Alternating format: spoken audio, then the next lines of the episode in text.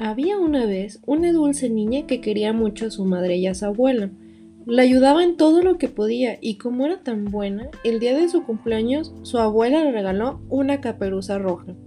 Como le gustaba tanto e iba con ella a todas partes, pronto todos empezaron a llamar Caperucita Roja.